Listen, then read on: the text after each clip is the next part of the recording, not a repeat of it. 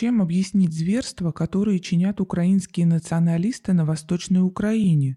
Дело в том, что на них отработали технологии когнитивного воздействия, обработали ментально, и у них произошел сдвиг в сознании. У этих украинских националистов сохранилась генетическая память их предков, которые на стороне гитлеровцев выступали во Второй мировой войне. А тогда бендеровцы брались за выполнение такой зверской и грязной работы, на которую, как сами немцы говорили, даже эсэсовцы не соглашались. Это и Волынская резня, трагедия в Бабьем Яре, зверство против военнопленных и мирных жителей. Эта генетическая память очень глубоко сидит в них, и вот о чем это говорит. Фашизм никуда не делся.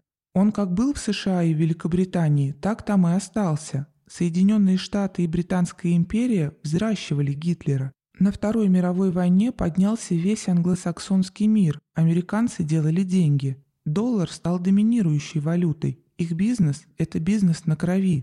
Фашизм никуда не делся. Местом его возрождения Запад избрал сейчас Украину. Мы видим, сколько людей им удалось перепрограммировать. К счастью, не всех, но довольно много. И сегодня Россия снова освобождает украинцев от морока фашизма.